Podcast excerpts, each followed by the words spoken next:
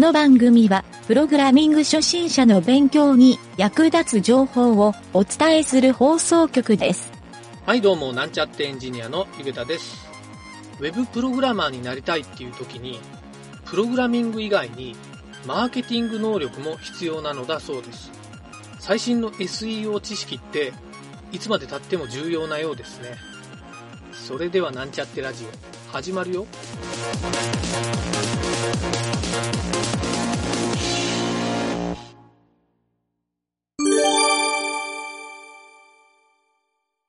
はい、それでは PHP の学習のコーナーに行きたいと思います。えーこれまで PHP の学習で基礎に関する基本関数などはほぼほぼ終わった感じなんですけど、この時点で簡単なプログラムを作ることができるようになっているかと思います。まだ何も作れてないっていう人は、ぜひ何かしらの Web システムなどを作ってみてください。まあ、ここでですね、何を作ればいいかわからないっていう人もいると思います。まあ、そういった人はですね、とりあえず、インターネット掲示板を作ってみることをお勧めします。ここにですね、PHP のプログラムをホームページなど、ウェブのサービスで使うときのいろいろな要素っていうのが詰め込まれているので、えーぜひですね、ここにトライしてみるっていうのは悪くないと思います。はい。また掲示板じゃなくても、もう少し機能的な何かがいいっていう人は、そうですね、JavaScript と組み合わせて電卓を作るとか、あとやっぱり実務的なホームページを作ってみるっていうのもいいんじゃないかなと思います。そして、実際に自分でプログラミングをした後で、それをインターネットに公開した場合、それを見に来たたくさんの人がいたとしたら、ウェブサーバーがダウンするっ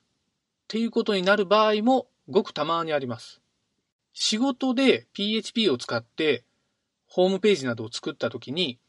そのページがバズったりすると、サーバーがダウンしたっていう話はたまに耳にしたことがあると思いますが、サーバーを公開するっていうことは、そうしたサーバー障害との戦いの始まりっていうふうに考えてもいいかもしれません。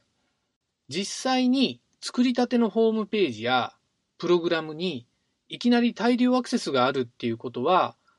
まあ多分なかなかないんですけど、仕事で作ったホームページなどでアクセス過多に陥るケースは、まあ仕事が順調っていう嬉しい見方もあるんですが、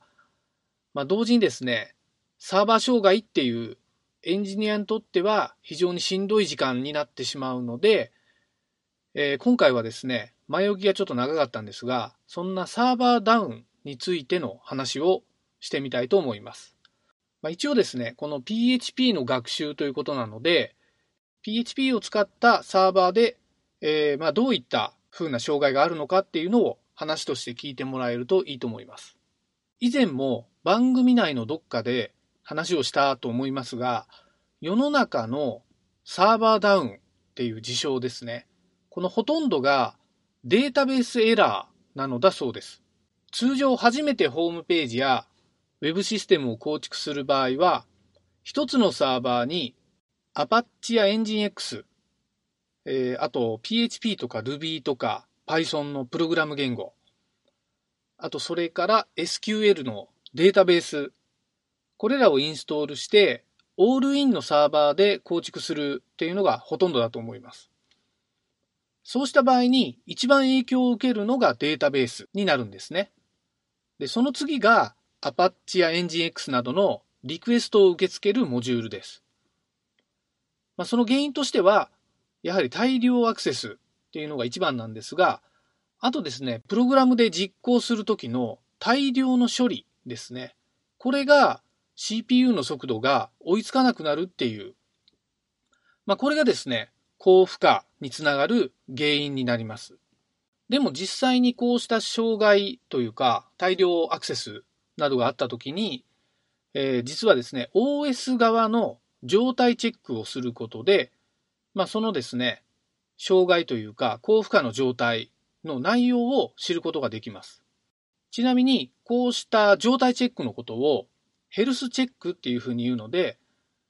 えーまあ、ヘルスチェックをですね、普段からよくやってみるっていうのは、サーバー障害に強くなるっていうポイントの一つだと思います。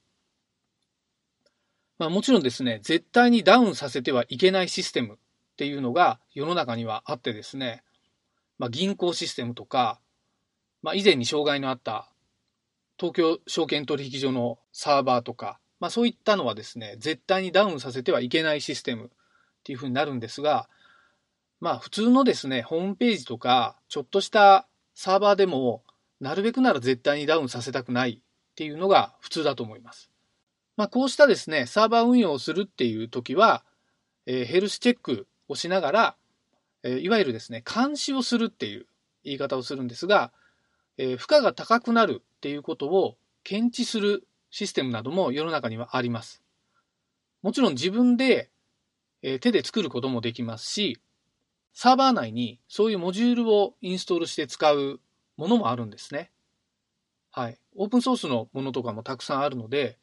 えー、こういった情報は知っておくと便利かもしれません。はい。そんな感じでですね、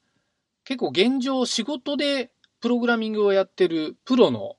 エンジニアの人っていう場合でもですね、そういうサーバーがダウンして、初めて負荷が高いっていうことを知ることになるんですね。これはみんなやっぱりプロでやってるエンジニアの人でも、サーバーのダウンするっていう経験をしたことがある人とない人、ここにはですね、大きいスキルの差が生まれるので、えまサーバーがどれくらいのボリューム、まアクセスの量とか、え CPU の負荷の値、これで高負荷になるかっていうのを認識してるエンジニアっていうのは、やっぱりですね、こういうサーバー障害に強いエンジニアっていう状態とも考えられるので、えー、まあこういうですね、経験をするっていうのもまあおすすめなんですけど、一昔前よりもサーバーのスペックが上がっているので、なかなかですね、サーバー自体もダウンしにくいっていうのも現状としてあります。まあ、ここでですね、僕が一番おすすめをしているというか、僕も仕事でよくやってきたのは、サーバーを構築して、一番最初に公開をするタイミング、まあ、実は公開よりちょっと前のタイミングがいいんですが、こうした時に、えー、負荷のベンチテストっていうのを行って、サーバーをですね、自分の手でダウンさせるっていう、まあ、この処理をやるかやらないかで、まあ、サーバーの値を正確に自分で理解するかどうか、はい、ここの差が生まれるわけなんですね。もちろん、サーバーをダウンさせるのって結構ですね、誰もアクセスがないサービスでも非常に怖いんですけど、まあ、それでもですね、運用中にダウンする方が多分よっぽど血の気が引く思いがすると思うので、まあ、ここはですね、やっぱりエンジニアとしてはサーバーの上限値を知っておくっていう、まあ、このサーバーのヘルスチェックの数値、ここをですね、理解しておくことの方がよっぽど重要じゃないかなというふうに考えています。まあ、それでもですね、実際にサーバーをダウンさせなくても、ここまでの数値ぐらいは耐えられますよっていう値が認識できるだけでも、結構仕事においてはかなり差がついてくると思いますんで、えー、まあ、サーバーのそういった上限値を知っておくっていうのは一つおすすめでもあります。はい、ちょっとここまでの話で、ちょっと PHP というよりは、少しサーバー寄りの話で、えー、ちょっとハイレベルに感じる人とか、ちょっと自分が PHP の勉強をしていたけど、サーバー寄りはちょっとっていう方もいるかもしれませんが、まあこうしたですね、えっ、ー、と、サーバーダウンの値を知って、実は次にやることというのが、えー、サーバーがですね、そういった上限値に近づいてきたら、サーバー自体を複数立ち上げて分散処理っていうのをやらないといけなくなるんですね。そうなった時に複数のサーバーで PHP を実行して、えー、同じ結果が返せるようになるとか、そういった仕組みをプログラミングで作っていく必要もあるので、サービスなどを作り慣れてきたら、ぜひですね、そういった高負荷に対応できる PHP の仕組みとか、サーバーの仕組みっていうところにですね、一歩足を踏み入れてみると、えー、仕事でもですね、かなり高レベルな仕事ができるんじゃないかなと思いますので、まあ今日はちょっとですね、そういったサーバーダウンのうんちくだけの話をしてみたんですけど、まあ、次回はですね、この PHP を使った時にサーバーのどんな値を付加値として認識していればいいのかっていうのをちょっと具体的な例を挙げてみて解説してみたいなと思うので、えー、まあこれを聞いている人はですね、ぜひ自分でプログラムを作ってサーバーにアップするっていうところを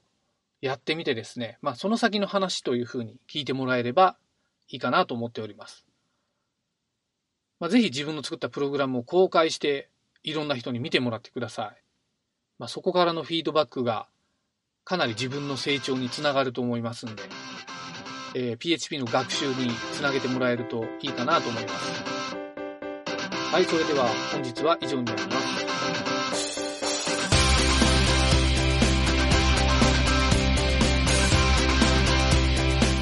番組ホームページは http コロンスラッシュスラッシュ mynt.work スラッシュラジオスラッシュ